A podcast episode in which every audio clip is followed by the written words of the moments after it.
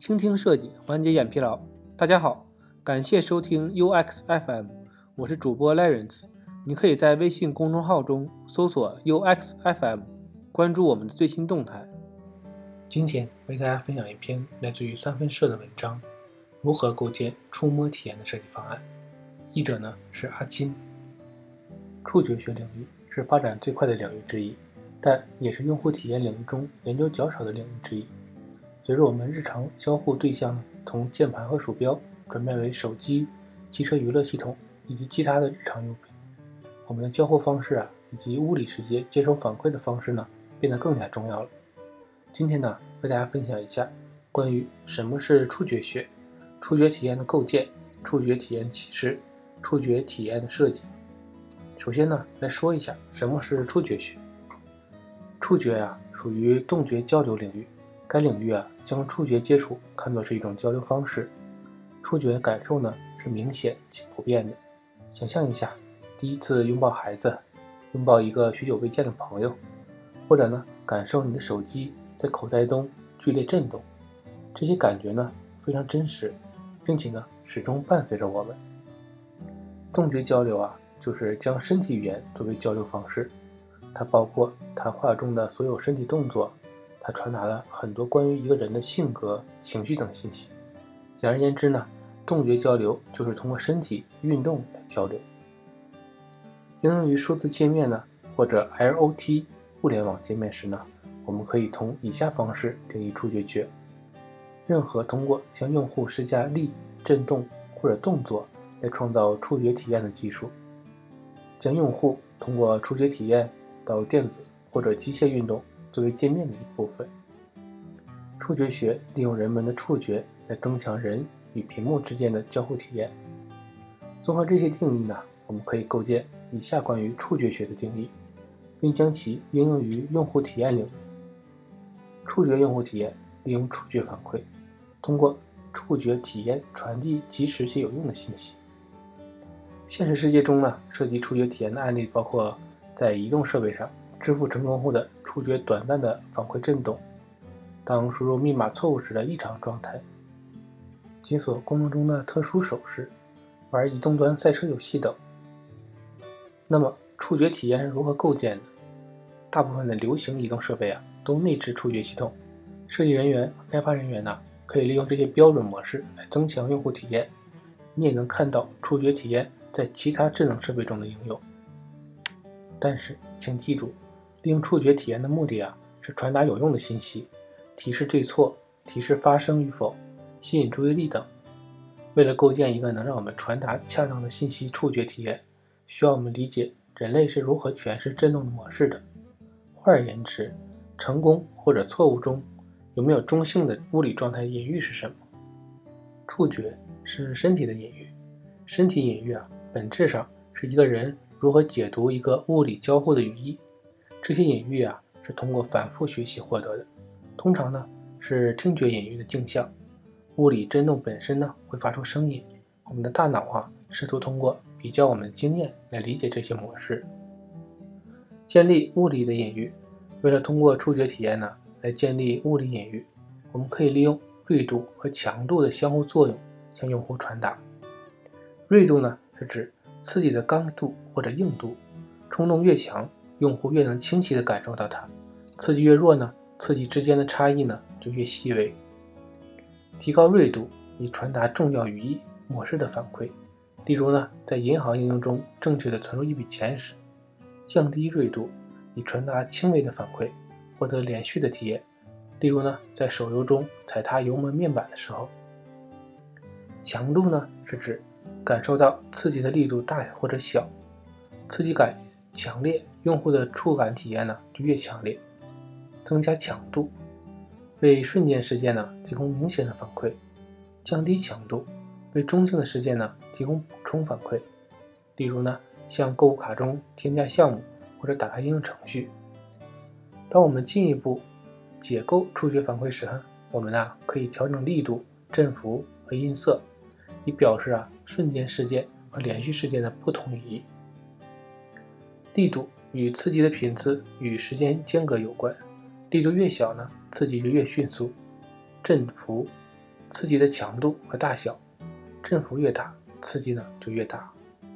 音色能感受到刺激的锐度或者清晰度，锐度越高，对每个刺激的感知呢就越明显。因此呀，设计师们可以通过调整刺激的力度、振幅和音色，来完善瞬间事件和连续事件。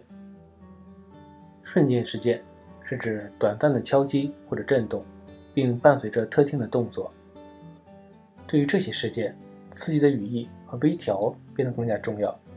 连续事件，持续震动模式可以持续数秒或者更长时间。例如呢，模拟路面不平的赛车游戏，或者长时间的庆祝动画。那么，触觉体验能给我们带来什么启示呢？以下是关于何时。以及如何将触觉纳入体验设计的基本指南。首先呢，是利用触觉体验提高可用性。设计师应该利用触觉体验来增强反馈，并向用户啊传达有用的信息。触觉体验呢，不应该被用来装饰、交互或者用户体验提供不必要的反馈。例如，使用触觉反馈来指示分层或者复杂的手势，而不是用在正常的按钮交互。建立清晰的因果。反馈循环，触觉体验应该强化明确的因果关系。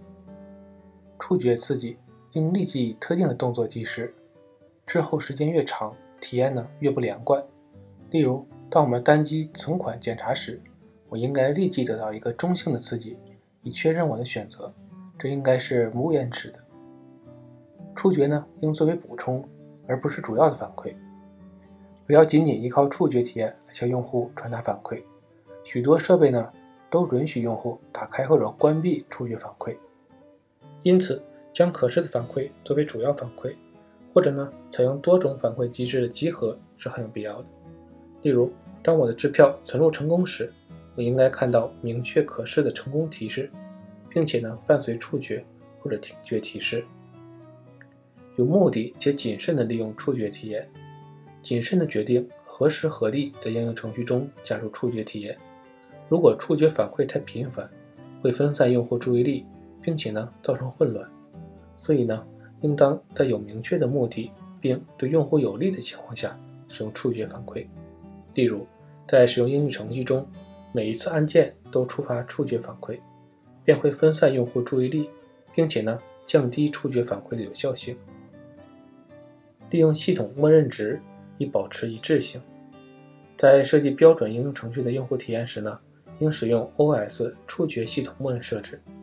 你的用户啊将习惯于系统触觉反馈模式，尤其是那些具有语义含义的模式，成功、失败或者中性的反馈。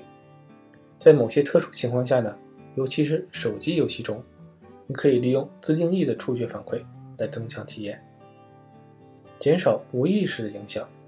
当设备触发触觉反馈时呢，它震动，这种震动呢。可能会破坏其体验，例如拍照对焦时，或者呢在输入框中进入内容的时候。所以呢，请明确每应用程序的触觉反馈啊，如何与其他应用程序或者设备进行交互。保持电池的寿命，当设备触发触觉反馈响应时呢，它将震动。这种震动呢会消耗电量，尤其呢是在使用频繁触发触觉反馈的激烈手游时。允许用户关闭触觉反馈，或者减少触觉反馈的使用频率，以延长电池的寿命。那么，触觉体验设计应该如何做呢？以下呢是明确何时以及如何在体验设计中纳入触觉反馈的步骤。A. 识别用户的主要需求，确保你正测试的用力呢能够满足用户的主要需求，这是应该解决用户重要问题的关键任务。B. 解构用户行为，对用户完成行为所采取的各个动作啊进行分析。用户需要做什么才能完成任务？他们必须知道什么？